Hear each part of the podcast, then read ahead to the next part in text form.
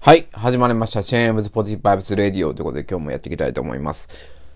はい、今日はですね、結局は人に好かれるのが最強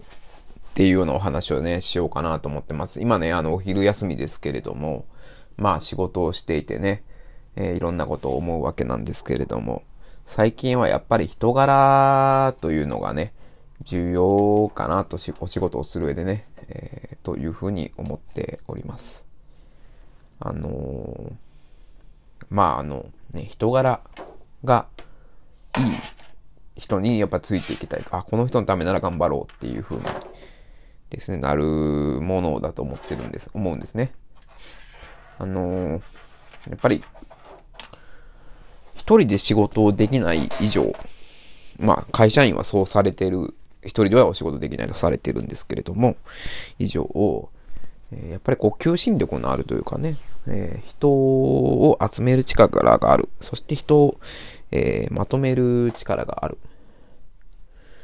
いうことは重要だと思うんですね。で、人が何に集まるかといったら、まあその人がね、あの、正しい指示をしてくれる、くるかどうかとか、そういうことよりも、結局こう、人、パーソナリティみたいなところが、すごく大きいな、というふうに思っております。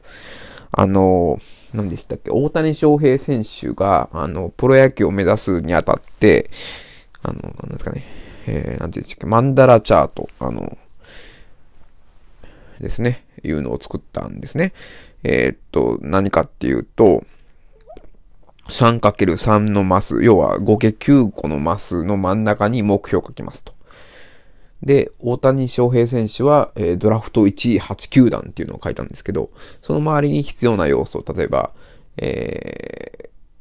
投球術だとか、えー球速だとか、そういうことを書いていくわけなんですよ。で、そこに書いてたことの一つになんかこう、好かれる人間になるみたいなのがあって、それってドラフト1位とどう関係するのかなっていうところは、やっぱりあるんですけど、あの、とはいえ、そういう実力が勝負のスポーツの世界でも、やっぱりそういうパーソナリティって重要なんだなっていうことをね、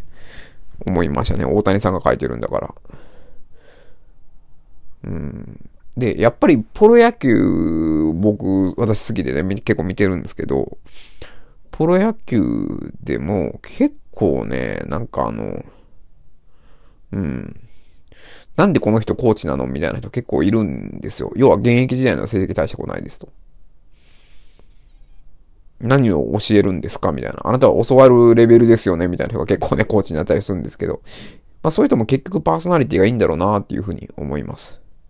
あとはそのプロ野球って実力の世界と言われてますけど、全然活躍してない選手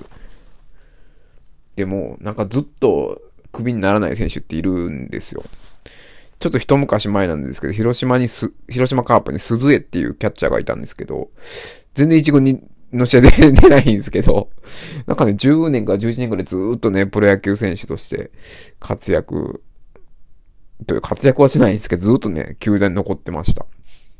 選手として。だそういう選手っているんですよ。やっぱそこって多分パーソナリティだなと思ってて。で、実力の世界といえどもそうなんですよね。まあ明らかに野球が上手い下手で決まる世界でも、必ずしもそうじゃない。やっぱパーソナリティのは重要な位置を攻める。んだなーっていうふうにね、そんな事例から思いました。やっぱりこう、ね、あの、仕事、よく思うんですよね。現代ってあんまり働く必要がない時代だと思うんですよ。要は、ライフワークとライスワークって言われますけど、ライスワークってもうほとんどいらないっていう気がしてきていて、だからやっぱね、こうな、働くことに何の喜びを見出すかっていうのが重要。で、やっぱり同じ働くならね、あの、ほがらかにね、行きたいんですよね。で、そういう時にやっぱりこう、あ、この人のために頑張ろうとかね、そういう気になれるっていうのを私はすごく意識してます。はい。もうそんな感じでもう12時30分なんで、もう少しくだなんで頑張っていきましょう。ありがとうございました。